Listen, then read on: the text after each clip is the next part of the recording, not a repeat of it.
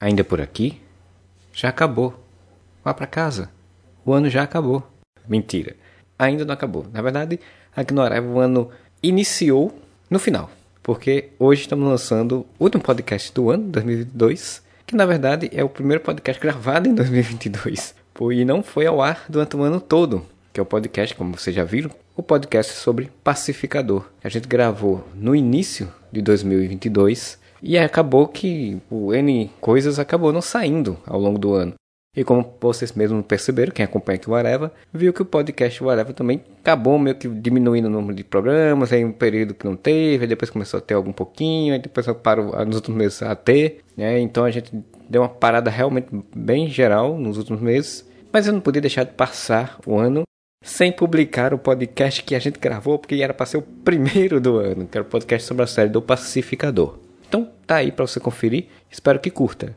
Agora, se em 2023 não vai ter mais podcast, continua acompanhando a gente aí e a gente vai saber se vai ter ou não vai ter. O que, é que você acha? Deixa comentários aí na postagem, deixa no comentário nas nossas redes sociais, no contato.areva.com. O que você acha que vai ter podcast no Areva em 2023? Vocês acham que os podcasts da gente são muito voltados somente para resenha de filmes, séries e coisas? A gente queria ver coisas diferentes? O que de diferente você queria ver em 2023 aqui no Areva? Então, manda pra gente deixa um comentário e a gente vai analisar tudo. E aí depois, de período iniciando, né, de férias, inclusive de uma nova esperança brasileira, né, que a gente vai ver e analisar e ver como é que vai ser o podcast Forever em 2023. Mas enquanto isso, fica aí com a nossa análise sobre essa série do Pacificador, porque o Areva não se atrasa. O Areva sempre chega quando tem que chegar. E a gente chegou agora no Pacificador. Confira aí.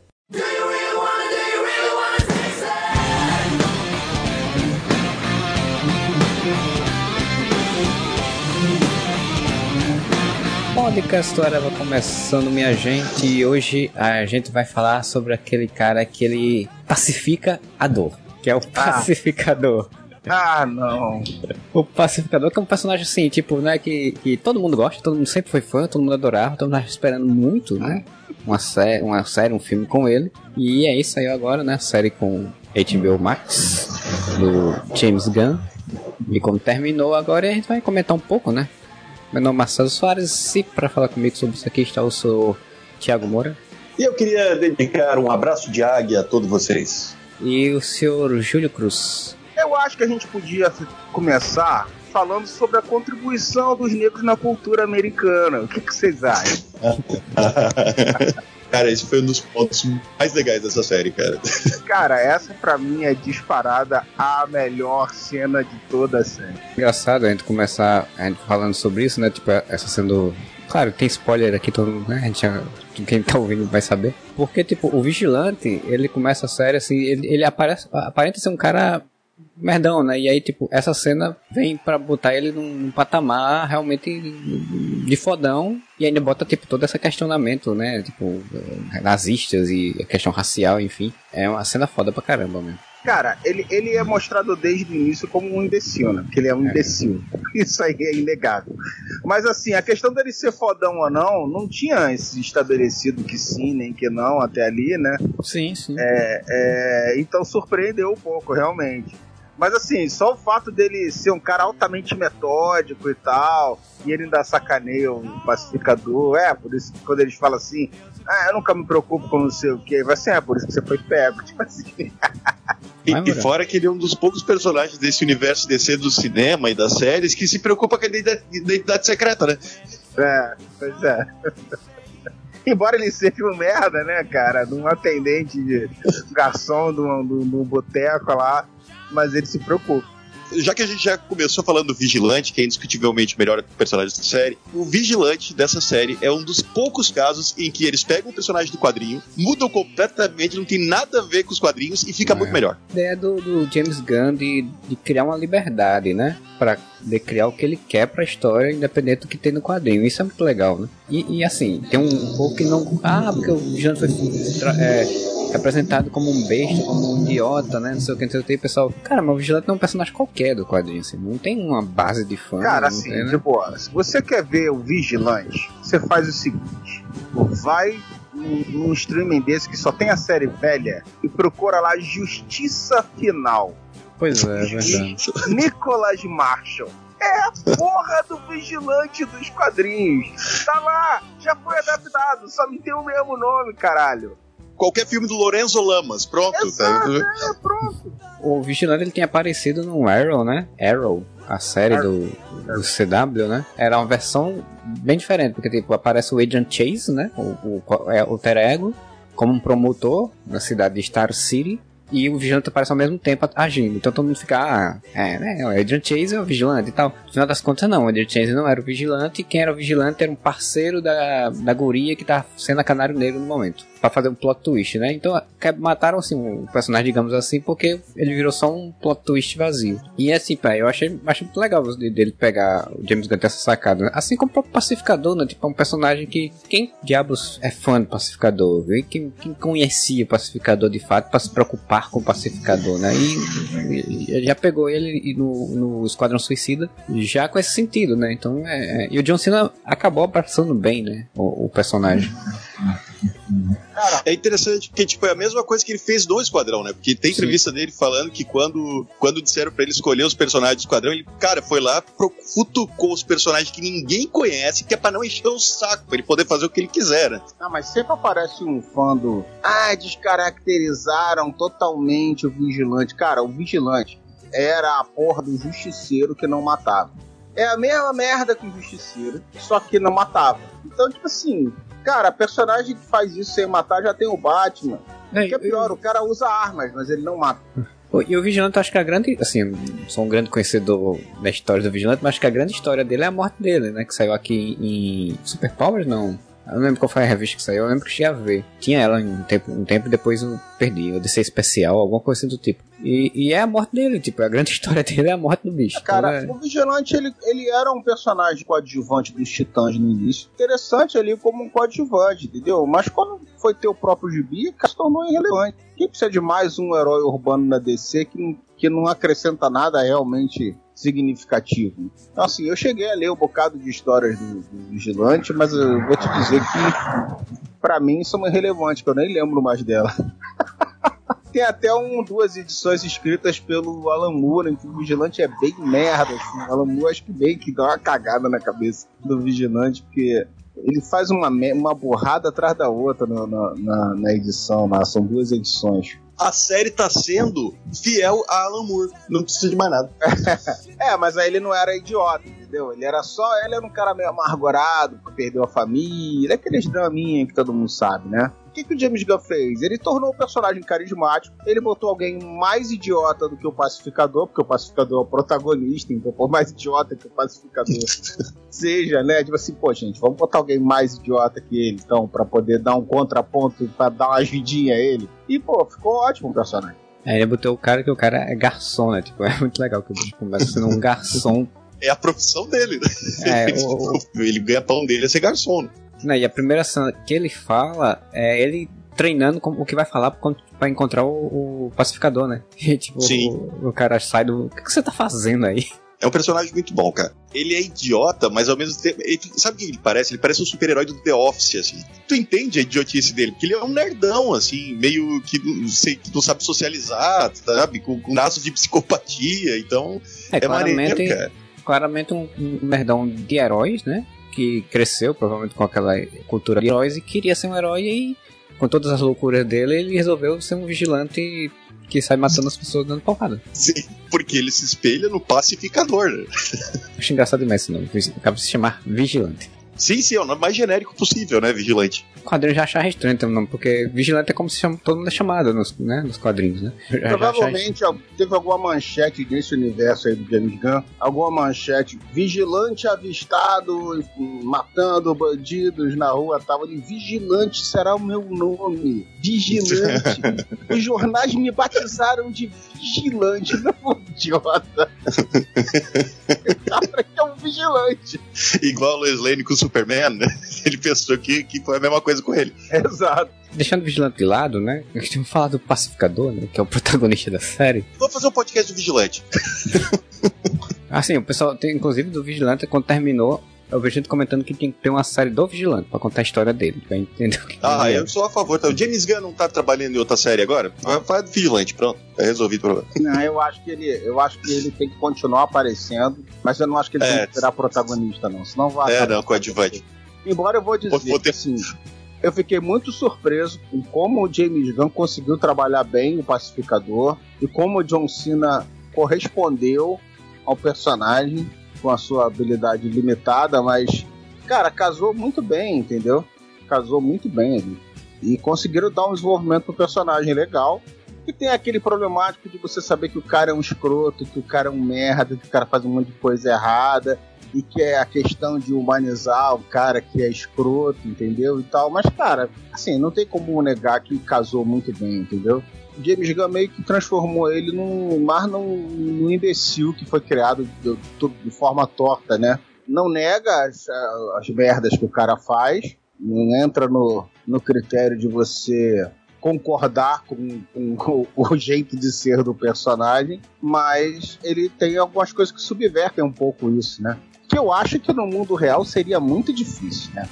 O cara criado com aquela mentalidade por aquele pai escroto, Sim. ele não ia ser um meio termo que nem o que nem, Mas o, que nem o pacificador, tipo assim, de seguir um pouco o que o pai passou pra ele, no fundo é um cara bom e que ou ele ia ser exatamente escarrado a mesma merda que o pai dele fez ele ser, ou ele seria uma coisa radicalmente contra aquilo dali. Ele fica no meio termo, Sim. e eu acho que no, numa, no mundo real isso não existiria. É interessante porque o, o Pacificador termina o Esquadrão Suicida como vilão do filme, né? Sim. Sim. É, Ele mata o Rick Flag, mano. Ele, ele tenta matar caça-ratos, ele tenta matar o, o Sanguinário. Então, tipo, ele é o vilão do filme. Mas eu acho que eu concordo com você totalmente, Júlio. Tipo, na vida real, ele ia ser exatamente como você descreveu. Só que o James Gunn tira uma cartinha da manga que é pra justificar o, a virada de chave e que eu achei bem interessante e bem forte também, que é a morte do irmão dele, né? Que ele matou o irmão dele sem querer por causa do pai, né? É, mas Sim, é isso que eu tô sim. falando. Isso é uma coisa que aconteceu no passado dele. Não é uma virada que acontece uma coisa que mexe com ele, entendeu? Isso é uma coisa Ah, que sim, tá no sim. passado dele. Então, no desenvolvimento dele, aquilo ali já estaria presente. Ou ele teria em algum momento se revoltado totalmente contra o pai, entendeu? Pra fugir daquele, daquele jugo ali, daquela mentalidade escrota. Ou ele teria abraçado aquilo totalmente igual um imbecil, uma pessoa pouco inteligente pro- provavelmente iria por esse caminho e se tornaria um, um escroto completo ali, que nem aquela porrinha toda do, da mesinha ali do, do dragão branco ali dele. É dragão Sim, branco sim. o nome do pai dele? Como... É, dragão branco. A máscara da Cuscus Clan com chifres, né? Pra disfarçar. Exato. Eu acho o que eu acho interessante em relação ao pacificador é porque assim, o James Gunn, quando pegou pro filme, é exatamente isso que o Moura falou, né? Tipo, ah, tinha que ser um vilão, vilão a mando da Waller, vamos botar ele pra ser o vilão. Quando você vai fazer uma série, ele tem que ser o protagonista, ele tem que ser o herói da, série. Então, como é que você faz isso? No filme, ele, tipo, é bem caricato. Eu, eu mato as- quem eu precisar matar pra fazer a paz, né? Então, tipo, esse discurso é muito caricato, muito, muito claro. Fica muito fácil de você vilanizar ele. Quando você vai transformar em herói, você tem que construir uma base pra ele ter chegado a esse discurso. E aí, isso a série faz muito bem, né? Ela consegue construir uma base histórica dele pra poder chegar a esse discurso do, do Esquadrão Suicida, sendo que esse discurso do Esquadrão Suicida não, não é o que ele é de fato. E é isso, isso é muito legal que a série vai fazendo. É, o filme meio que deu margem pra isso, porque ele é um vilão do filme, mas ele não é aquele cara mal feito pica-pau. Ele é um cara extremamente escroto, com uma mentalidade que ele segue à risca. Assim, ele acredita no que ele tá fazendo. Ele acredita que matar o cara ali, ele tem que cumprir a missão dele. Entendeu? Ele é um cara que não tá pensando no, no, no que faz. Ele tá fazendo o que, ele, o que é mandado e ele acha isso certo e pronto. Então, isso dá margem para quando ele fosse ele mesmo, né, sem, sem aquele propósito bem definido ali de, de cumprir ordens, divergir um pouco, né? E, tipo, a morte, por exemplo, do, do Rick Flag, ela é referenciada várias vezes durante a Sim. série, né? E bem no começo, quando ele tá ali no hospital, ele não sabe se ele vai ser preso ou não e tal, que ele fala, porra, eu, eu matei o Rick Flag porque, a mando de vocês. Eles falam, a gente nunca mandou você matar o Rick Flag, tá ligado? Aí eu acho que é esse tipo de coisa que o James Gunn bota no texto, que é pra gente perceber que ele tá se tocando quando ele é manipulado pelas pessoas, tá ligado? Tipo, porra, eu matei o cara fodão lá que vocês mandaram. Não, a gente não mandou você matar ele, mandou você trazer o negócio de volta. É interessante você ver esses pequenos momentos que esse, esse completo idiota começa a perceber que ele tá sendo mais É. idiota ainda, né? Porque Aquele tá sendo negócio, tipo, né? levado. Eu tinha que ser condecorada, né? E ao invés disso, eu tenho que fugir, ficar me preocupando aqui se eu vou ser preso ou não. Tem que fugir. Exatamente. E aí, mesmo assim, vocês vão lá e me botam em outra missão, é, ainda às escuras. Tipo assim, porra, toda hora vocês estão só me usando nessa porra. né? O momento em que ele realmente bate de frente com o pai é quando o pai, cara, eu vou te matar, foda-se. Aí, cara, é, é muito foda isso, porque o pai dele, cara, o Exterminador ali, dois, é, é talvez o, o vilão mais escroto que eu já vi né, em, em qualquer coisa de quadrinho, mano. É, porque ele é sem pudor, né? Ele é a representação desse, dessa mentalidade de supremacia branca sem nenhum, sem nenhum amenizante, né, cara? E é assustador porque é real, né? Você sabe que existe gente assim.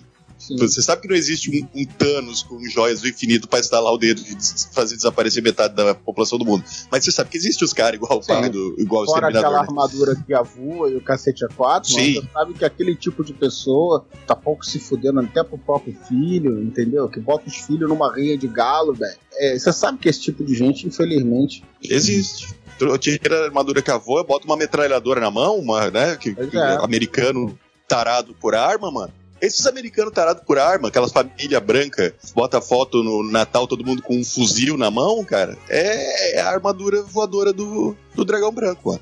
tem uma coisa que a gente não pode deixar de falar que é da abertura, né? Eu vou ser xingado porque as pessoas falam que é impossível pular aquela abertura. É legal, a música é legal, é legal você ver uma vez, é legal, mas eu pulo. Porque, pô, então, velho, eu só toda vi- vez vem aquela porra, desculpa, mas eu não sei. Eu só vi uma vez. É muito longa. Tá no saco, velho, sério. É, é legalzinho. Mas aí tem uma coisa que depois eu vi uma entrevista do James Gunn, cara, que eu falei assim, caralho, puta que pariu. Dá vontade de rever o que aconteceu em cada episódio pra realmente sacar isso. O James Gunn falou que a abertura em cada episódio ela começa a ter contextos diferentes de coisas que estão na abertura e que vão acontecer ou que aconteceram no episódio anterior. Caralho, aí eu reparei uma coisa, cara. Quando eu vi isso, já faltava só o último episódio, tá? Acho que eu tinha visto o penúltimo, quando eu vi essa entrevista. Quando eu vi o último episódio, eu deixei a abertura, porque era o último episódio, né? Eu falei, bom, vamos ver essa porra de novo. Caralho, na hora que o pacificador aponta a arma pra tela e dá um tiro, a imagem fica preta e volta, aí aparece o pai dele dançando. Eu falei, caralho, Sim, sim. desde o primeiro episódio já tinha na abertura que o pai dele ia tomar um tiro na fuça do próprio filho, velho. É com uma arma Porra, eu não tinha nazista. notado isso, não.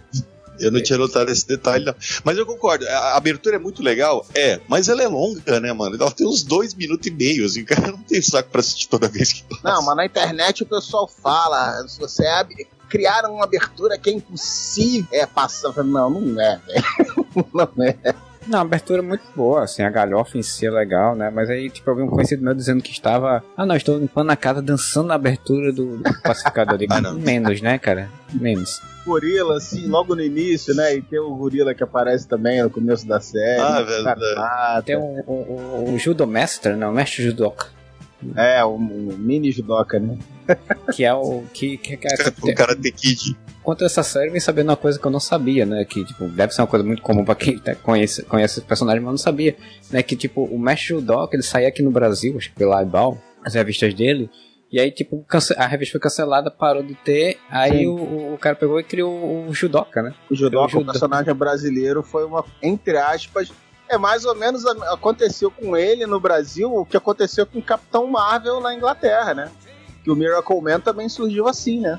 Quando a DC, é, é, quando a DC ganhou os direitos do, do personagem, ela não os direitos não, né? Mas ela ferrou com aquele processo lá, dizendo que o Shazam era, era um Sim. plágio do Superman e os caras pararam de produzir as histórias. Na Inglaterra, os caras passaram a produzir as histórias do Miracle Man Sim. pra, pra vender na mesma revista que vendia as histórias do. Mesma editora, mesmo cara que fazia as histórias e tal. Que eu acho que lá eles produziam. Não lembro se lá eles produziam conteúdo. Assim, alguma coisa aí no meio do caminho pode estar errada, mas eu sei disso. Que os caras fizeram a revista do Miracle Man, né? Que na verdade na época era Marvel Man, né? Até o nome era do Capitão Marvel, né? Era o Marvel Man para suprir a necessidade do- da falta das histórias do Capitão Marvel. E aqui no Brasil foi isso aí. Foi o, o mestre judoca virou o personagem nacional, que é o judoca. Eu achei muito curioso, eu não sabia dessa história. É, e achei tipo muito legal o ator que faz o, o, mestre judoca também, a interpretação dele, a dinâmica como ele faz, a cena de, de, de luta dele, né? Sim, manda ver pra cá. Pô, a cena dos caras escrotizando que ele senta porrada dos caras é muito boa, velho. Eu gosto da cena que ele senta porrada nos caras, aí ele olha pra dentro da conveniência e o carinha da conveniência dá um joinha pra ele, assim, porque os caras devem ter escrotizado lá dentro também. É, ele viu que os caras eram mó né? E aí no final ele chora, né? Quando chega lá que tá todo mundo morto, né? Ele começa a chorar que ele realmente é tipo um. Ele, ele acreditava na coisa, né? Não era só até a mulher falou para o pacificador, né? Tipo, ah, a gente falou para o mestre do lá e ele, ele concordou. Ele, tipo, ele não era dominado, ele já só concordou.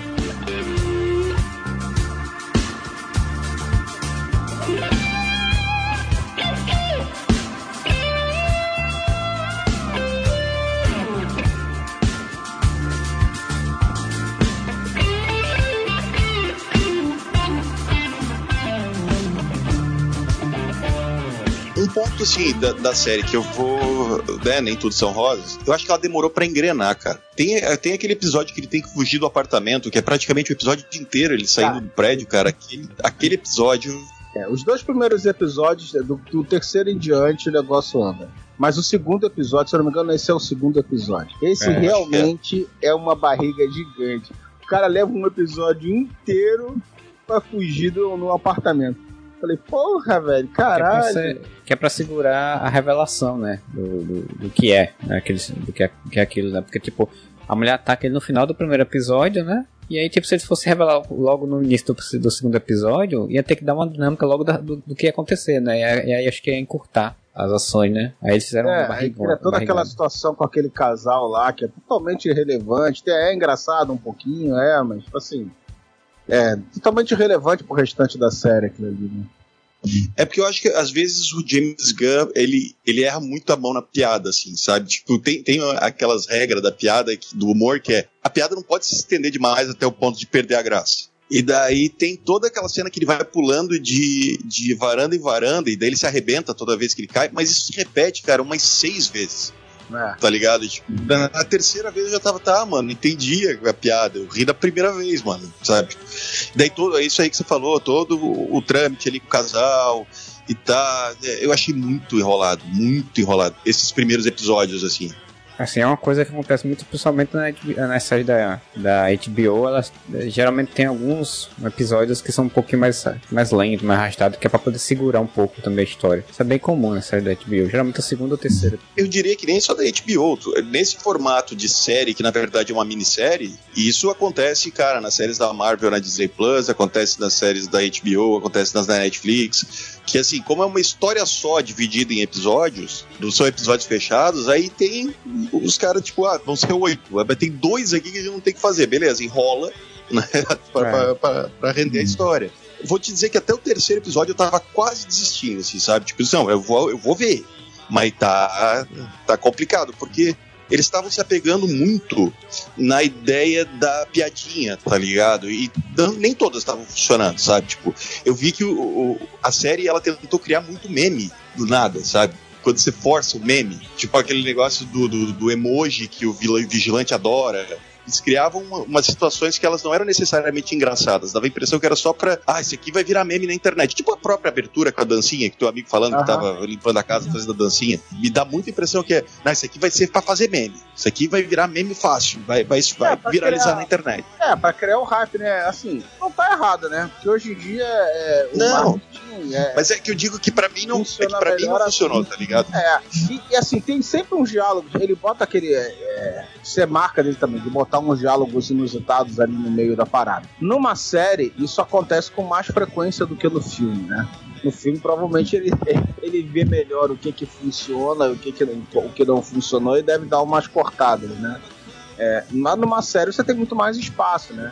Então ficaram mais diálogos desse tipo de diálogo nada a ver, tipo assim, os caras no meio de uma de uma situação que eles deveriam estar conversando algo eh, relevante para o que eles estão passando, os caras entram numa discussão idiota no meio e tal. E alguns funcionam muito bem e outros não. Quando funciona muito bem, você sabe que aquilo ali é só pra te tirar uma risadinha, você ri, mas você sabe que aquilo ali não tem função. E quando não funciona, é um saco. Eles ainda insistiam na cena pós-crédito com isso, tipo, era uma cena pós-crédito é, que era a continuação da piada. Pouca, dizer, pouca... Pra que isso, não, eu vi as duas, três primeiras e depois eu parei de ver a cena pós-crédito. Era só uma ceninha dessa de discussão mais estendida, né? É, pegava uma piada e botava uma versão mais longa dela, ou, ou, ou uma piada que não entrou, mas que. Tipo assim, uma continuação tipo... de uma piada que já entrou com, numa outra cena.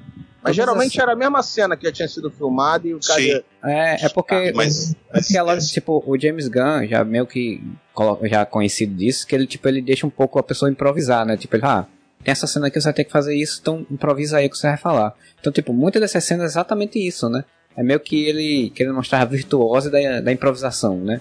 Xinga aí, fala, faz umas piadas aí, tipo, as cenas do xerife lá, tipo, toda que ele aparecia e aparecia de novo a cena depois, próximo crédito com ele, era muito chato, assim, tipo, era ah, umas piadas. Que... xerife não funcionou nada. Dizia, gente, que piada é essa, velho? Que, que negócio É um personagem que tem, é, tinha uma funçãozinha na trama ali, mas não é um personagem que funcionou. Eu, eu acho que ele esperava funcionasse. Você vê que ele dá um tempo de um espaço para ele maior do, do, que ele merece. Precisava. Eu vou, dizer, eu vou, dizer, outra cena aqui que eu lembrei de piada que se estendeu demais, que é aquela que quando eles prendem o pai do pacificador, que daí ele começa a citar pessoas que eles poderiam. Que o cara fala, mas quem que eu ia prender? E daí ele começa a citar uma galera. E beleza, cara, as primeiras, sei lá, três, quatro pessoas que ele cita são engraçadas, mas depois ele cita mais 15. E chega uma hora que tu tá, mano, deu a é, piada aí, velho. Essa daí casa perfeitamente com o que você falou de gerar o burburinho da internet. Porque assim, ele vai atirando para vários lados, literalmente. E aí você começa a pegar um monte de grupos de fãs, assim, daquelas pessoas que ele citou ali, da, ou do, do das séries, dos personagens que ele citou ali, né? Só o fato uhum. do personagem ter sido citado aí já, já vira um assunto para aquele grupo de fãs daquele, daquela celebridade ou daquele personagem, entendeu? Pô, fulano foi citado na série, aí o cara já vai querer ver qual é, entendeu?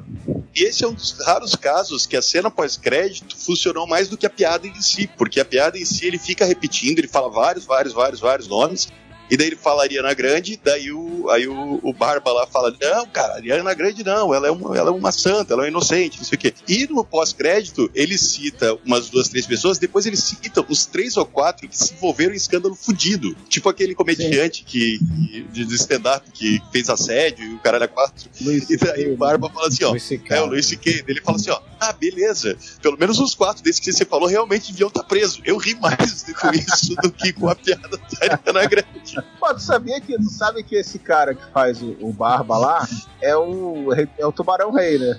Sabia dessa, não? Ele que fazia a captação de movimento do Tubarão Rei no filme do Esquadrão Suicida. Ele ficava no set usando uma armação no formato da cabeça do, do, do Tubarão Rei e tal. E aí depois o, botaram o CG, obviamente, né? E botaram a voz do Schwarzenegger. Stallone? Stallone. é, do Stallone, falei merda. Uma piada. Mas, né, Stallone, é tudo a mesma merda. Tudo a mesma coisa. Get é igual down, a cena, down. Get to the shopper!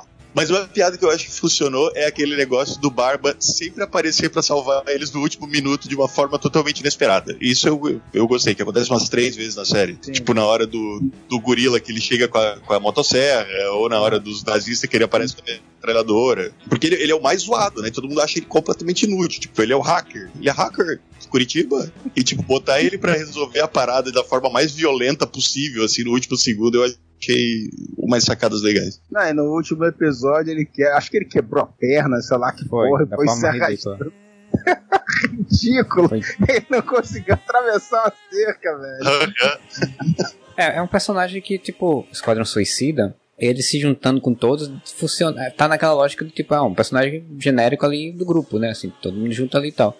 E aí nesse caso a gente tem também, assim como os outros, construir uma personalidade, assim como a, a, a galega lá, que eu esqueci o nome, construir uma personalidade forte para cada um, né, pra gente se interessar por eles, né, e, e aí a personalidade é essa aí, meu, meu, meu covardão, meu, meu troncho, né, assim, faz as coisas direito, tem que incriminar outra pessoa, incrimina o pai do, do pacificador, é, ele e a Harcourt são os dois personagens, assim, que é um template, né?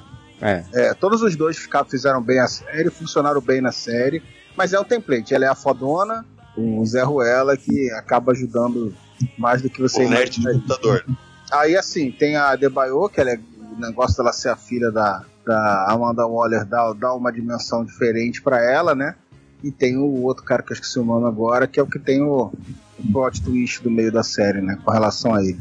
Que eu achei é, bem o... legal assim, a interpretação dele, porque assim, ele dá umas nuances quando ele é pego, quando, to, quando todo mundo fica. Quando ele tá, começa a falar abertamente, né? Quem ele é e tal, embora eu acho que algumas pessoas ali já sabiam, né? Eu não me lembro direito agora.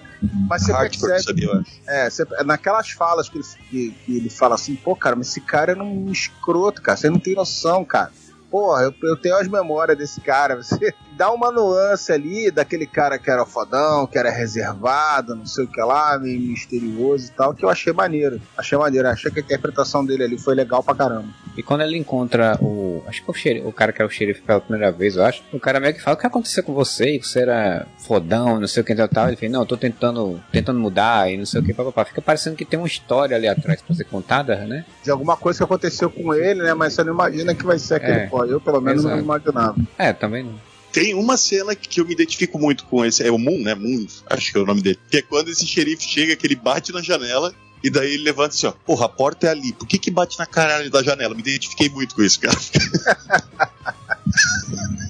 Essa porta é aqui. Por que, que tá batendo na caralho da janela, meu? Mas uma coisa interessante é que a Hardcore, se, se vê o Esquadrão Suicida de novo, você vai ver que eles mudaram completamente a personagem, né? Porque ela era tipo a guria do, do escritório e eles transformaram ela na, na, na agente da Shield, né? Quem dá porrada na Amanda Waller não é nem ela, né? É uma outra personagem, né? E, e, e, essa outra personagem não tá. Fica parecendo que ela realmente foi modificada. Porque tem que ter uma personagem fodona, né? É, não, essa, essas séries que tem, tipo, que a agência de, de, de, espiões sempre tem a mina fodona. Né? A agência da Shield era a gente May lá. Sempre tem, cara. É, como a May tava, tava em Boba Fett, né? Então, tipo, ela. É, Sim. Parece que ela vai aparecer em outros filmes, né? Não sei se é do Adão Negro e tal, mas parece que tem ela já tá escalada para outros filmes aí. Mas é maneiro, que daí você tem uma, uma, uma gente fodona, né? Porque até então, basicamente o que a gente sabia, porque, pá, convenhamos, né? Essa série foi muito massa, os Casos Suicida é muito massa, mas esse universo é construído de qualquer jeito, né? Então, até agora, o que, que a gente tinha visto da Argus, né? Só a Amanda Waller, basicamente. Sim. É, e não é nem assim, tipo, ela aparece, não é, não é bem assim, a gente não sabe muito bem que é Argus, assim, pelo menos não lembro que no primeiro Esquadrão Suicida cita um nome Argus pra ela, não lembro. E no Esquadrão Suicida do James Gunn não é citada, ela só tá lá em Belle Belle Rive e, e tem esse projeto e é isso, né? É, e agora acabou de descacetar de vez, né, porque ela revelou para o público toda tudo que tem por trás do Esquadrão Suicida, entregou a mãe. Ou seja, o universo não tá nem estabelecido direito e o James Gunn já esculhambou de novo. o James Gunn fez agora o que Capitão América, o Soldado Invernal, fez lá quando revelou que a Shield, a Hydra estava infiltrada na Shield. Mas daí já fazia tipo uns 5 anos que a gente estava vendo a Shield sendo construída. Mas agora você veja, né, cara? Comparando assim, fora agora as séries da Disney que realmente tem uma interligação com os filmes, né? Mas assim, quantas temporadas de Agents of Shield apareceu aqui o Nick Fury ali e Silamba, né? e as da Netflix nem se fala, né, cara? Os caras não podiam nem falar a Batalha de Nova York. Falavam que era um incidente, uma porra, porra da Liga da Justiça no episódio final. É, e era uma liga que ia ter o Batman Cyborg, né? Foi cortado, né? Não vi porquê, qual foi o motivo. Esse cara até o. O motivo é o Ben Affleck não quer mais fazer o Batman e o Cyborg e o Ray Fisher tá puto com a, com a Warner, né? Provavelmente não, vai voltar mas também. Tinha, tinha o dublês deles. O, o, o cara que fez o, o, o, dublê do Batman, ele postou foto com a roupa do Batman. É... Sim, mas é isso. Porque assim, a Warner provavelmente tem planos para trazer o Harry Cavill de volta. Não e, obviamente, a Gal Gadot. Só Sim. que pro Ben Affleck e pro outro, não, né? É, essa da, vai ter uma, uma, Um universo que não tá nem estabelecido vai ser chacoalhado aí, provavelmente, com o filme do Flash, né? E eles vão tentar fazer a, a, o reboot do universo que nunca funcionou direito no filme do Flash. E provavelmente eles não estão levando em consideração o Batman do Ben Affleck pra isso ter uma conversa de que o Batman do Ben vai se sacrificar nesse filme do Flash. É, ele deve ser o, o, o sacrifício do, do filme de herói, né? Tipo, é. como ele não vai, vai ficar, então ele vai provavelmente sacrificar e aí o, o Michael Keaton vai ficar sendo o Batman que sobrevive. Não. É, e aí então por isso eles não quiseram botar um, um Batman que remeta ao, ao, Ben Affleck. E o problema do Ray Fisher é a treta dele com a Warner, que eu acho que não é nem da parte dele. Eu acho que o problema é o, o escroto do Josuelson, né? É, mas ele é, também entrou com, com ele, cara, ele entrou com um processo, se não me engano, com a Warner por conta de pagamentos, de, se eu não me engano, e provavelmente também porque a Warner não fez nada com as denúncias, enfim, demorou.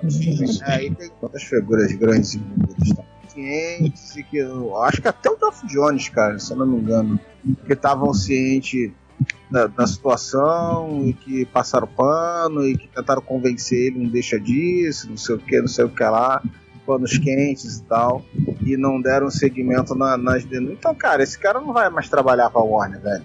Entendeu? A não ser que uma direção muito grande da, da Warner é, mudasse e os caras resolvessem ter, ter uma, uma atitude diferente aí para mostrar essa mudança. Mas é, grana sempre fala mais alto, né, meu camarada? Ninguém vai Mas botar é só lembrar também que era, era só lembrar também que ele ia estar no filme do Flash, né? Ele ia ser, é, tipo, o parceiro do Flash na série, cortaram e agora o parceiro do Ezra Miller vai ser o Ezra Miller. É, eu vou te dizer, cara, assim, é meio chato falar isso. Não é algo agradável que eu vou dizer. Eu acho que o Refis está completamente coberto de razão. Tá? Sim. Acho que o que fizeram com ele não tem. Mas assim, infelizmente, eu espero que ele seja um bom ator, consiga outros papéis e, e, e mostre serviços. Mas baseado no que aparece na Liga da Justiça do Josuel, não é muito pouco, porque o personagem dele foi muito reduzido, né? É, e ele não compromete. Mas na versão do Snyder, para mim, cara, eu achei ele um ator bem ruim. Assim, acaba não é, sendo para o universo assim, uma perda grande, porque assim, eu achei ele fraco. Pode ser que ele tivesse desempenho melhor pra frente. Mas óbvio que nada disso né, muda o fato de que ele tá perto de razão e, pô, muita putaria que fizeram com ele. Vamos só dizer que você achou isso numa comparação com atores de grande calibre como Gal Gadot, é, falando é, Kalel, não! Momoa, que é carismático pra caralho, mas vamos botar no papel, né? O próprio Ben Affleck, me desculpa, mas eu nunca achei grande ah, merda. Shakespeareano, o Ben Affleck. Gente pra... O Ezra Miller, mesmo sendo meio escrotinho também, ainda tá menos pior ali em termos de capacidade. o Ezra Miller é um o Ezra Miller é um puta ator, né, cara? Só que, porra, o Barry dele é só um idiota, né? É, Fica é, difícil é, também. Mesmo assim, ele ainda consegue entregar um pouco Sim. de atuação ali. E o Harry Cavill, por mais que eu ache um, um cara massa, o Harry Cavill sempre interpreta o Harry Cavill, né? O, o, Sherlock Holmes deles é igual o The Witcher, que é igual o Superman, né? O, o legal do, do, uso da liga, né, é que rolou um negócio curioso, né? Porque é, o James Gunn disse que a única, a única impedimento que a Warner fez piada com Batman, né? Tem na série. Ele chama o Batman de maricas. Ele fala tipo, que o Batman não mata. É aquela discussão que ele tem. Eu gosto também das conversas dele com o vizinho do pai dele, que o vizinho do pai dele é aquele velho é, chato. Apareceu pouco, né, cara? Mas assim, era legal quando aparecia. Você é um super-herói, assim, porra, você não é um Batman, assim, Batman é um merda. Não é o Batman. Aí ele fala, não, o Batman não mata ninguém, porque ele é um super-herói. Ah, é daí o bota a porra do Coringa lá naquele, naquele asilo, o Coringa sai e mata um monte de gente. Só porque ele não tem coragem de matar esse filho da puta. Ele é um baita do Maricas. E daí a Warner tinha pedido para ele tirar o Maricas, e da... mas ele não tirou, ficou ali. A Warner pediu pra ele tirar o, o Maricas, mas aceitou de boas o Aquaman foder peixe. Sim. O Aquaman, por padrão, o pessoal já gosta de, de fazer zoeira com o personagem, né? É um absurdo, eu não vou compactuar com isso. Mas o próprio Momoa diz que o, o James Gunn ficou meio assim, essa parada de foder peixe é meio foda, né?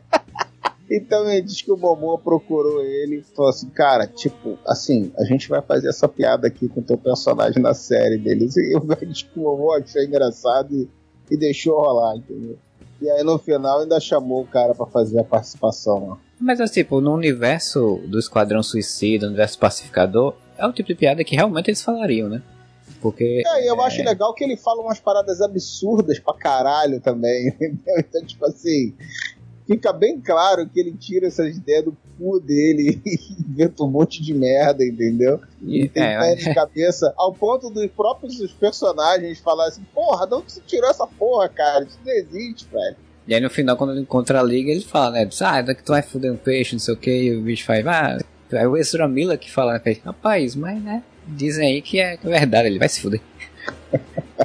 tem uma piada que eu gosto, que quando eles estão planejando como é que eles vão jogar o capacete lá pra, pra dentro do celeiro, que daí eles falam, ah, tiro tipo o arqueiro verde. Aí ele, não, cara, o arqueiro verde ele vai na convenção de não sei o que, essa piada eu não entendi, ele fala, ele vai com um buraco de 15 centímetros na bunda. Daí todo mundo, porra, ah, ele fala essas merdas de todos os super-heróis. Aí o Barba, não, mas isso aí eu fiquei sabendo que é verdade mesmo. e nem tem o arqueiro verde do cinema. Nem tem arqueiro verde. Né? Eles citam até o Batmirim, velho, na, na série. Quem é Batmirim, né? É um demônio lá. Ele cita o Digestor, cara, que é, que é um personagem do, se eu não me engano, da Legião dos Super-Heróis, cara. Sim, aquele que come qualquer coisa. E o Homem-Pipa, né? Porque o pacificador prendeu o Homem-Pipa. É porque assim, o James Gunn ele vai. Ele, ele, ele é exatamente o, o, ponto que deveria ser esses quadrinhos, esses filmes do, do, da DC, né? Ele vai do ponto de que, tipo, pô, existe um universo de super-heróis. Cara, não precisa ficar explicando quem é cada coisa, não precisa ficar dando origem de todos os personagens, né, cara? Tipo, eles estão aí. É só fazer as histórias dentro desse universo de histórias, né? Cara, e eu acho, vou te ser sincero, eu acho que isso funciona pra caralho. Tanto para quem conhece, quanto para quem não conhece. Porque assim, quem não conhece a cada dia mais vê aparecer uns personagens do nada, assim, assim, caralho, essa porra existe. Tem um personagem que faz isso, e aí tem um amigo nerd que vai lá e explica, é, cara, tem personagem assim, assado. Pois é. Então quando ele faz esse tipo de conversa na série, tipo, me lembra essa situação, entendeu? Para quem não, nunca ouviu falar desses personagens, ele transporta para aquele mundo ali onde isso existe a mesma situação que a pessoa no nosso mundo real fica estranhando a existência de um que exista na ficção um personagem desse tipo, entendeu? Não, e, e joga com o pessoal aí do YouTube, né? Que o pessoal vai fazer vídeo sobre quem é fulano e tal. Né? Esses canais aí devem adorar Aí vai contar a história do Homem-Pipa, quem é o Homem-Pipa citado na. Aí faz um vídeo de 15 minutos falando sobre a porra do Homem-Pipa. Quando teve o Esquadrão Suicida, é, foi isso que rolou com o, o Homem das Bolinhas, né, cara? Tipo, que, que, ninguém sabia quem era o Homem das Bolinhas. Então, tipo, o que tinha de vídeo aí no YouTube e tal, e site com matéria sobre quem era o cara, contando a história do cara, e tipo, irrelevante, né, assim, pro filme. É, assim, mas aí pelo menos era o Inclusive no Instagram do Areva, tá? Obrigado. Eu fiz. mas é totalmente irrelevante para quem vai ver saber a história do cara dos quadrinhos, né? Não, foi Não sensacional aquelas imagens que o, que o Moura fez lá sobre os personagens todos do Esquadrão Suicida. Tá de parabéns. Uma salva de palmas. Fazer um do, do, do quem é o digestor. Quem é um homem-pipa. É, mas esse é o personagem que ele só cita ali por alto, né? Tipo, o Bolinha, pelo menos, participou do filme, né, cara? O Bolinha é quase protagonista do filme, né? Cara, eu achei engraçado aquele maluco que do Saturday Night Live, cara, fazendo um papel que o cara é, morre logo do início. Achei que o cara ia ter um, uma participação maior e o cara morreu logo. Sabe, sabe aquele, aquele é, Honest Trailers? Os trailers honestos, aquele canal do YouTube? Eles fizeram do, do Esquadrão Suicida, daí o Honest Trailers fala, vai falando de todos, assim, ó, Viola Davis, numa atuação magnífica boa demais para um filme que tem o Pete Davidson, inclusive. Mickey Herc, né? O, o Mickey Herc, não, como é que é o nome do, do que, que faz o, o Yondu? Ah, é o. Caralho, agora eu também esqueci o nome. Michael Enfim, ele mata. Michael, Michael Hooker. Ele mata a galera naquela primeira cena ali, é, de ator o... relativamente famoso. O Michael Hooker foi legal porque o Michael Hooker ele já tinha uma história pregressa com ele, né, cara? Então, tipo assim, quando ele morre logo no início, tu vê que ali é tipo uma parada de brother. Ele, tipo assim, vai ganhar uma grana aqui comigo fazendo um personagem que vai morrer logo no início. Pro pessoal é legal ver ele, já que ele. Sim. Que ele morreu no outro filme, ele tá nesse, né? Só que aí também morre nesse. O Peter Davidson também, ele é só o, o, maconheiro do Saturday Night Live que namorou a Ariana Grande. Ariana Grande, aquela é uma santa. Sim.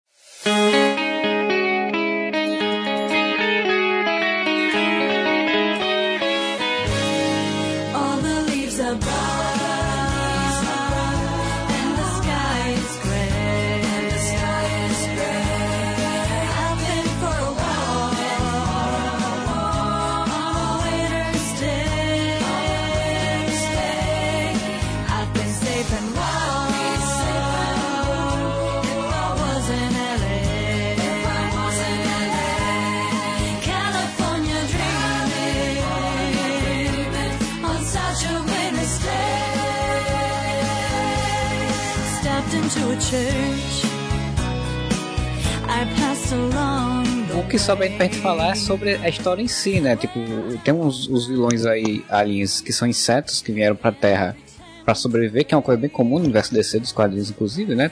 Os caras, o planeta deles se acabou, sei lá, alguma coisa do tipo, os caras vão pra Terra para sobreviver. E aí vê que a Terra é uma merda, os humanos são uns bosta, como cuidando da Terra, e resolvem que vão dominar todo mundo para salvar a Terra, né? E é aquele velho dilema do controle, né? Não ter o livre-arbítrio, mas que o planeta vai sobreviver e as pessoas vão ficar felizes. Eu acho a história irrelevante, assim, que a, é, a interação dos personagens é que acaba sendo o ponto forte da, da série, né? Como você falou, é uma história meio padrão ali e tal, é legalzinha. É invasores de corpos, né? Não tem uma trama realmente, assim. É legal porque essa história no final cria aquela, aquele momento ali de, de dúvida, né? Pro pacificador, né? Tipo assim, de fazer o certo e tal. Do, do, do que seria o certo, né? É quando ele, ele reconfigura, né? Ele é. redefine, né? significa o, o que ele acreditava para poder para outra coisa. E ali um, um dilema para ele, né, cara, do que, que ele deveria fazer naquela situação, que qualquer caminho que ele seguisse ali daria para se justificar, né? Então isso é legal. Mas assim, a trama em si é ter o plot twist do cara que tá com eles e no final das contas ele é também uma. E se você parar pra pensar ali, é um cara que. Não sei nem se é um cara, né? Eu não sei qual é o sexo. Eu não sei nem se aqueles. Não tem sexo. Eles... Aqueles bichos têm sexo. Ele fala que não tem sexo. É, não lembrava. É, ele tá se sacrificando quando ele tá querendo matar a vaca e, e condenar toda a raça dele, né, cara? Em, em prol do, do, do livre-arbítrio da, do, do, povo escroto que tem na Terra. Só porque ele não, não, não acredita né, nisso, não né? concorda naquilo, né? A, a firmeza de caráter, independente se está certo ou não, mas ele tem uma firmeza de caráter naquilo ali, né? Não, e o, a cena também da decisão do pacificador leva a, a uma das, dos melhores diálogos, que é a Debael falando para ele: tá, por que, que você decidiu não ajudar eles? Foi por causa dos teus pensamentos de liberdade protofascistas? foi bom. que é a galera da liberdade. Eu tenho liberdade de não tomar vacina! Porra, tem uma cena que é muito legal, que ela fala assim: tá aí, a Harcourt vira pra ela assim: tá aí, por que você mudou de ideia e resolveu vir ajudar? Aí ela, porra, eu vi uma águia abraçando o cara. E eu achei que isso fosse um sinal. Assim, quem que garante que não era um sinal pra tu ir embora lá? Porra, é Essa ideia do que sinais são positivos sempre, né? Tipo, não pode ser outra coisa. Igor, cara, não, eu gosto, eu... maravilhoso. É, Igor, muito bom. Mas só é que você falou dessa cena da, da águia abraçando, essa cena toda no, no hospital, que eles vão no veterinário, né, pra salvar a Eagle, é muito boa, que tá o vigilante querendo matar os, os funcionários do pet shop. Não, cara, eles viram nossa cara, nós somos foragidos, eu tenho que matá-los, eles sabem a identidade secreta. Não, cara, a gente não vai matar eles. Vamos fazer o seguinte, vamos amarrar eles e a gente vai embora. Eles, tá, só não usa fita adesiva, senão vai machucar. Porra, você queria matar eles há um minuto atrás. Tá Aí no final, quando eles dizem ah, o que a gente vai fazer agora, é tipo, os caras estão com arma já na mão também, vamos junto pra, pra batalha. Bora, vambora. Os caras são num pet shop, num veterinário de animais. É esse tipo de piada rápida que funciona. Não é estender piada, James Gunn. O James Gunn tá de parabéns, cara. Ah, tá de tá parabéns. Ponto, cara, que puta que pariu. A série é muito legal. E, porra, não dá, não dá pra comparar com nenhuma série da Marvel, bicho. Assim, não. É, é, é escrachado pra caralho, a interação aqui é o forte, tudo bem, mas, cara, é, tem nível de comparação. Tem nenhuma série da Marvel que eu vi que, porra, dá, vai, Demolidor é um é, é boa pra caralho também, mas num, num estilo totalmente diferente, né? A primeira mas temporada, essa, né? Mas essas séries da Marvel, da Disney, cara, por mais que tenha coisas legais e tal, mas porra. É porque a abordagem, né, é outra também, né? Tipo, a, a lógica da, da, da Disney, Marvel, ela por mais pé no chão que seja, ainda é ser meio épico e tudo, né? A gente vai ver isso com o Moon Knight, né? Tipo, é um personagem urbano, teoricamente você poderia ser aí pé no chão, mas pelo trailer dá pra ver que eles vão querer botar um tom meio épico em algumas coisas. Então, o Pacificador não, ele, eles usam a lógica de, de, de orçamento baixo, né? Acho que provavelmente ele não foi um grande orçamento, para fazer uma história onde os personagens, que são do James Gunn, tipo, onde os personagens são o principal, né? E não a história. É. E, e, aí isso facilita muito você ter uma história, ter uma série legal, assim, se souber trabalhar bem, né? Esse James Gunn sabe fazer isso, né? E arrisca tudo que ele faz nos filmes, né, cara? Que ele fez no Guardiões da Galáxia, que ele fez no Esquadrão Suicida. Assim, é exatamente aquele mesmo tipo de interação, aquela mesma é, os personagens que ele pega para dar uma construção, ele consegue dar uma construção legal pro personagem, né? Acho que ele elege para isso no filme. Filmes ele faz um troço mais conciso, mais redondo, como eu falei, umas coisas que ele percebe que não vai funcionar, ele deve cortar, entendeu? Ele tem um orçamento maior, então é claro que não dá para comparar a qualidade da série em tudo com os filmes, entendeu? Mas pra nível de série, porra, ele matou a pau, bicho. O, o James Gunn é um dos poucos nesse universo de super-heróis aí que sabe fazer um, um, payoff, né, cara? Ele sabe dar um, dar um retorno, assim. Ele constrói uns negócios assim que lá no, Tipo, ele deu um retorno da barba do cara, velho. Tipo, os caras xingam a barba a série todinha pra depois dar um retorno psicológico porque cara, né e, e, segurar e tipo voltar isso pro pacificador cara tipo. Teve um negócio que eu quis xingar pra caralho James Gunn cara. Porque é um troço que eu acho muito meu filme favorito da Marvel junto com o primeiro Vingadores é Guardiões da Galáxia primeiro. E o filme ele tem um começo totalmente anticlimático com o que vai acontecer depois. Começa com aquela história da, da mãe do cara morrendo de câncer. E aí o moleque não consegue nem falar com a mãe direito, tá totalmente descacetado da cabeça, aí do nada ele vai pro espaço. Daqui a pouco o filho da puta tava cantando, usando um rato como Sim. microfone e disse assim, caralho, velho. E o resto do filme inteiro tem esse clima de galhofa. Aí na série do Pacificador, cara, tem um episódio em específico que começa com o um flashback lá da morte do irmão e o caralho, as porra pesadona, o pai dele sendo um escroto, fudido. E aí, cara, entra a abertura com a musiquinha, cara. Caralho, cara, porra é essa, cara? Como é que o cara sai de uma cena dessa pra abertura com os caras fazendo dancinha e, e, com essa música, velho? É, podia é, ser um episódio que não tivesse a abertura, né? Pelo menos. Tem, tem um vídeo no YouTube que é assim, tipo, melhores finais de novela. Que é, por exemplo, pá, uma cena super tensa, o cara aponta a arma pra cabeça do outro, dá um tiro, pum, a pessoa morre, cai com a cabeça, tipo, ensanguentada no chão e começa a tocar pira, pira, pira, piradinha. Ela tá. É mais ou menos isso, tá ligado? oi, oi, oi. oi, oi, oi. Mas esse do Piripiri Piradinho eu ri muito, cara. Porque era uma cena mó violenta da mulher matando o outro cara. O cara cai morto e começa a tocar pira, pira, piradinha. Ver, né, ela cara, tá é, A mulher tá pirada, né? É, cara. Mas é, é bem isso mesmo. É, é, é, fica estranho, né? Tipo, aquela, aquela abertura depois daquela cena. Aquela cena super tensa, né? É a cena é. mais tensa da série, fácil. Sim, sim. A criança morrendo, né? Obviamente, que é a cena mais tensa da série. Não, é. e pior de tudo, que você vê o cara botar os, os filhos numa rinha de galo entre eles, cara. E os caras tudo apostando, cara. E aí o moleque morre, babando, velho. E aí o cara começa a escrotizar o filho dele. Caralho, bicho. É, é tudo errado ali, cara. É tudo errado, tudo errado, bicho. Eu posso dizer que eu já vi isso na vida real. Não nessa Uma intensidade. Uma rinha de ah, criança? de criança. Eu tava. No, muito, cara, muitos, muitos anos atrás, eu tava. Eu tive, era adolescente, devia ter uns 18 anos. A gente tava numa, numa, num camping na Guarda do Embaú, e eu já odeio camping, né? Mas daí eu já tava odiando estar ali, de repente a gente olhou pro lado, tava o pai, a mãe e os dois filhos se socando. Eles não estavam se porrando, eles estavam se socando. E os pais torcendo, cara, o pai e a mãe. E apostando. Fazendo uma casinha. Cara, mas é porque, tipo, tem. tem é, é, é bem real, realmente. Assim, tipo, tem uma construção, né? É, o personagem do, foi, do pai é, é construído pra isso. Tipo, um cara totalmente errado, totalmente nazista, com uma visão de mundo totalmente violenta e, e, de sobrevivência acima de tudo, né? Tipo, você tem que ser super forte para sobreviver acima de tudo. E aí, tipo, naturalmente ele vai criar os filhos nisso. Naturalmente, realmente, ele vai botar os filhos para lutar. E naturalmente ele vai querer ganhar dinheiro em cima disso. Eu vou dizer que até é uma coisa que me deixa um pouco. Não, não triste, porque a série foi ótima. Mas eu queria ver mais disso. Não mais disso. Eu queria ver mais sobre o pai dele. Eu acho que o pai dele podia ter sido. Eu não sei se eles tinham certeza que ia ter uma segunda temporada quando estreou, agora já foi confirmado. Mas, cara, isso para mim é, esse lance do, do, do, do, do supremacia branca e do, da, né, do, do, culto do dragão branco, cara, rendia mais uma temporada do que o lance das borboletas, mano. Ah, sim.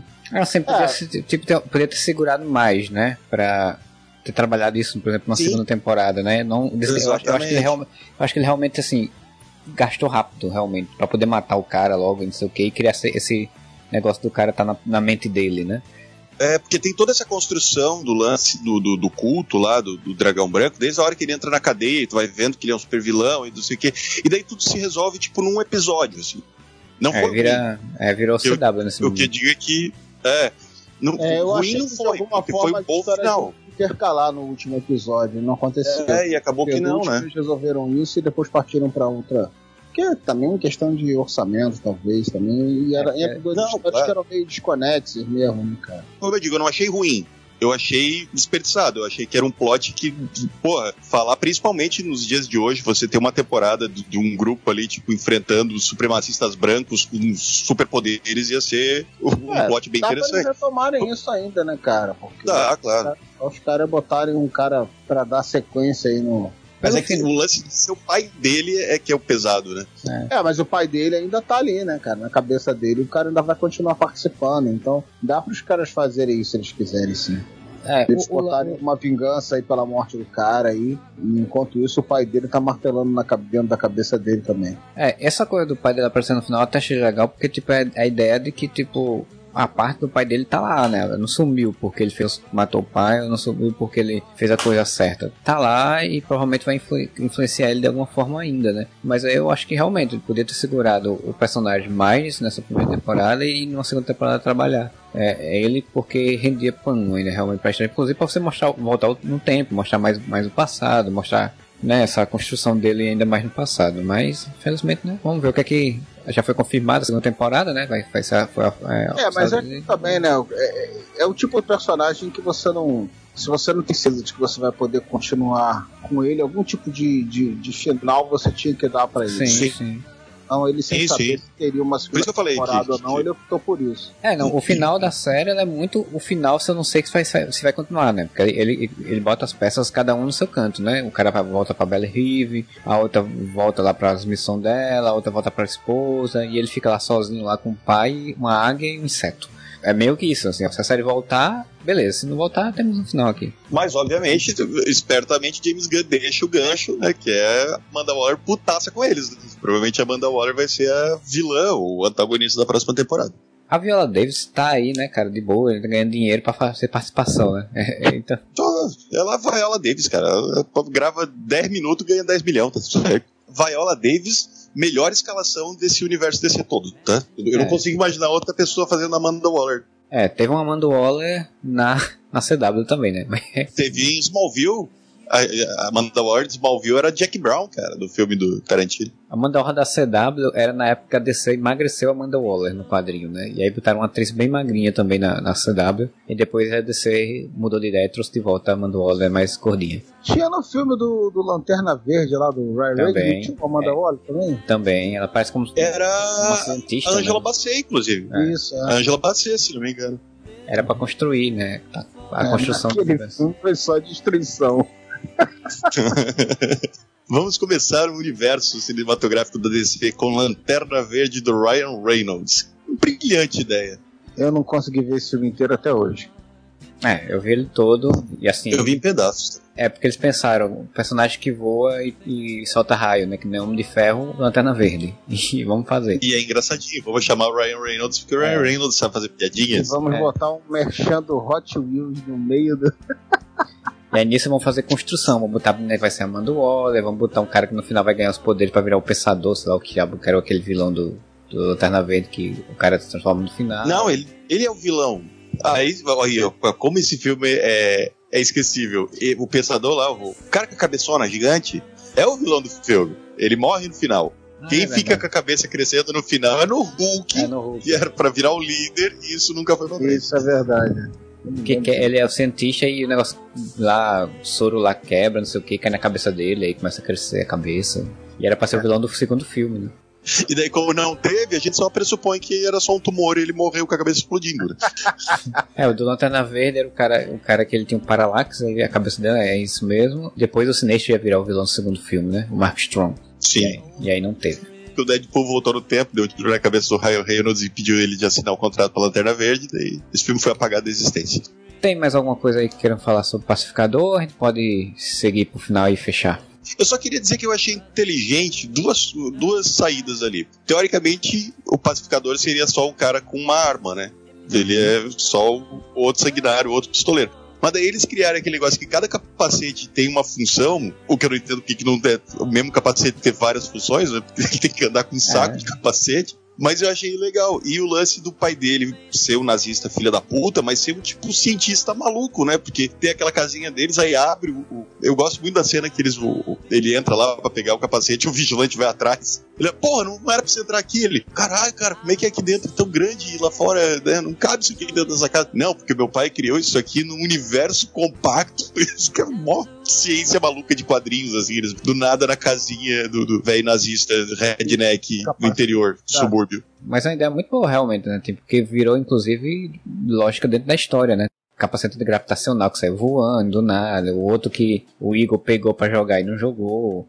Caralho, quando teve essa piada do, do, do Wiggly, cara, eu falei, caralho, não acredito, velho. Aí os caras começaram a ficar andando, procurando capacete. Tipo assim, caralho, é o último episódio, maluco. os caras estão procurando isso. capacete na floresta, meu irmão.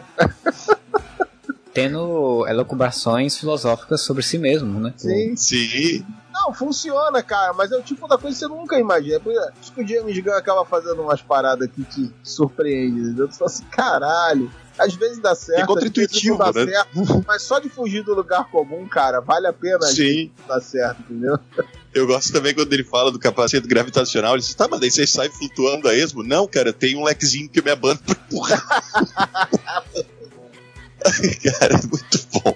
Essa coisa do capacete, inclusive, é interessante, porque foi por conta da, dos poderes do capacete que a, a, a, a, a descobriu, né, que o outro era, era um, um inseto, né? É, porque, foi. tipo, ela bota Sim. o capacete térmico lá de, de, de raio-x lá e, e vê. Cara, duas piadas idiotas da Debayon nesse episódio, mas eu gosto, que é quando ela fala ah, eu boto um walk-talk dentro do. Né, um comunicador dentro do, do capacete, e daí você fala flutuar capacete, e daí quando estiver lá na frente. Aí eles olham o capacete voando, assim, o que você falou, flutuar capacete? Ela não podia falar? o capacete já voa? Não, o mais doido é que o capacete falou com qualquer pessoa falando, né? Tipo, eu achava que era qualquer só pessoa. Com, com pacificador falando. e a outra é quando ela cara, tem toda aquela. É contra-intuitivo de novo, né? Tem toda aquela cena que cai o negócio, o pacificador tá embaixo da, da, dos entulhos, tal. Esse homem, inclusive, ele tem fator de cura, né? Porque, tipo, cai de qualquer lugar e ele nos partiu. A Debaio tá de um lado, pá, tentando salvar ele, aí ele acaba sendo resgatado pela policial que já tá dominada lá pela, pela borboleta. Aí eles estão lutando, ela tá segurando pelo pescoço, aí chega a Debaio com o capacete e ela fala: ativar torpedo, torpedo humano, né? É, torpedo. Então, humano. o normal seria ela acertar a maioria e pronto, a Debaio salvar o dia. Não, ela sai voando e dá com os cortes da parede, mano. Aí no final não ela nem, não é ela que nem faz, né? Ele que ativa, né? Pra destruir Sim. a vaca na vida real ela ia ter pego umas 10 doenças, né? Ter entrado dentro é. de uma ser humano alienígena gigante, entrou gosma na boca dela. No final ia ser, tipo, né, poder correr aquela base de, ah, não, a vaca tá ali a contragosto, né? Tipo, eles estão explorando ela e ela não merece morrer. Então vamos ter que achar outra forma de resolver isso. Cara, tem aquela cena, no episódio que o pacificador fala que não vai mais matar. Não, eu não vou mais matar, não sei o que e tal. Aí a Debaio fala, ah, vou entrar com o negócio ali, a gente vê se eles são borboleta ou não, tal. Ela não sabe ainda que ele tem raio-x no capacete, né? Chega a mulher bem educada assim, pois não. Se eu queria uma informação, bum, explode a cabeça da, da mulher, cai morta. Ela, que porra é essa, Lição? Alienígena não mato de boa. Sai dando tiro em todo mundo. Como assim você sabe que é alienígena? Tem raio-x. Teve um lance muito nada a ver, né, cara? Quando as borboletas lá matam o traidor delas lá, que é o porra, mata o corpo do cara e deixa lá. Porra, é óbvio que a borboleta tá viva ali dentro. Eles mais do que ninguém sabem disso. Né? Uhum. Não tem nexo nenhum eles largarem ele ali, a borboleta viva ali. Mas a policial não pega, tipo, ele sai da boca do bicho, a policial japonesa não pega e, tipo, é, esmaga não, na mão. Era, ele, é, depois, né? A primeira ela já é, tava saindo, isso daí já não tem nexo. Aí depois o outro também, por que, que saiu do cara naquela hora? Se deixar ali, fica na moita ali. Dá depois, 10, né? É, porra, eu falei, caralho, muito, muito conveniente isso tudo. Garoteou, né? E é um negócio, cara, realmente é um negócio muito abusivo, os bichos entrando na boca da pessoa e a pessoa querendo tirar e não consegue, né? Bem. Nossa, texto. é bem violento, né? Que ela vai entrando, vai saindo tipo, sangue, sangue do nariz, da boca, do olho. Ah, lembra o Alien, né, cara? Lembra o Alien. Sim. A cena de sim, sair sim, tem uma explosão do peito lá pra, pra sair e tal.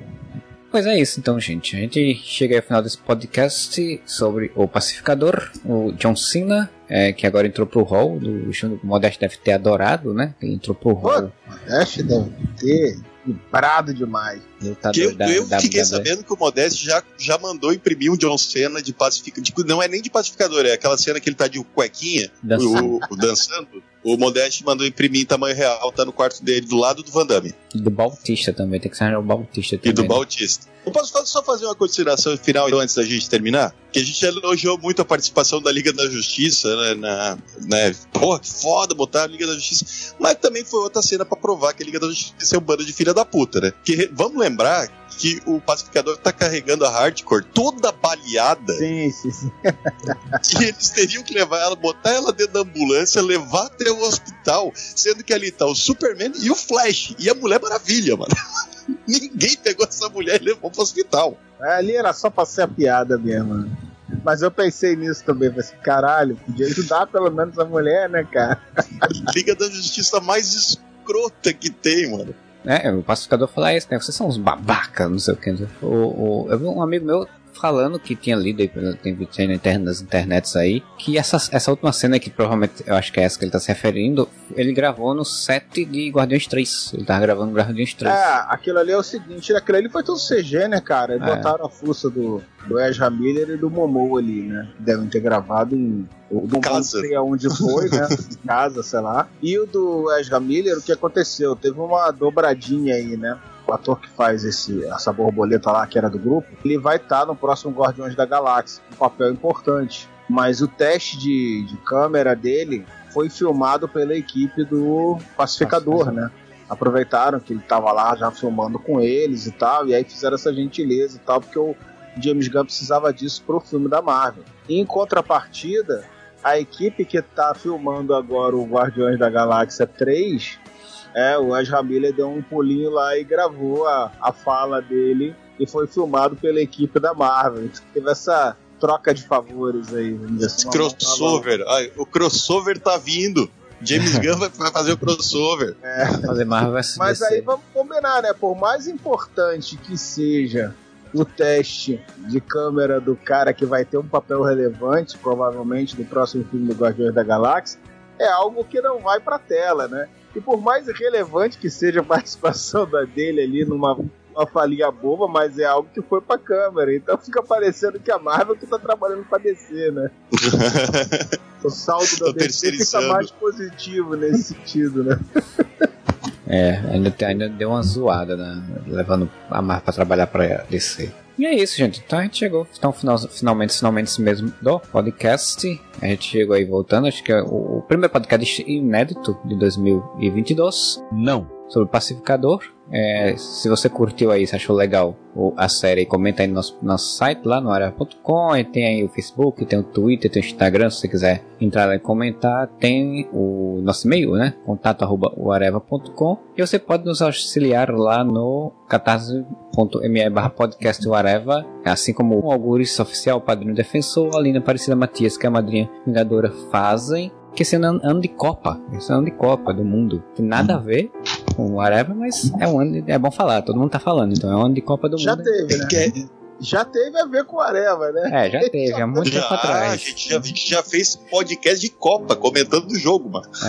É. Esse ano tem Copa do Catar ainda por cima, não, que, que tem tudo a ver com o Nordeste, porque é um calor infeliz no Catar. É só fazer no final do ano pra poder o pessoal aguentar estar em campo. Então, Não, eles vão fazer em novembro, que é pra poder a gente usar a camisa do Brasil sem se gosto. culpar. é, espero que sim, espero que sim. Espero que vocês tenham curtido aí. Um bom final de semana pra vocês e whatever.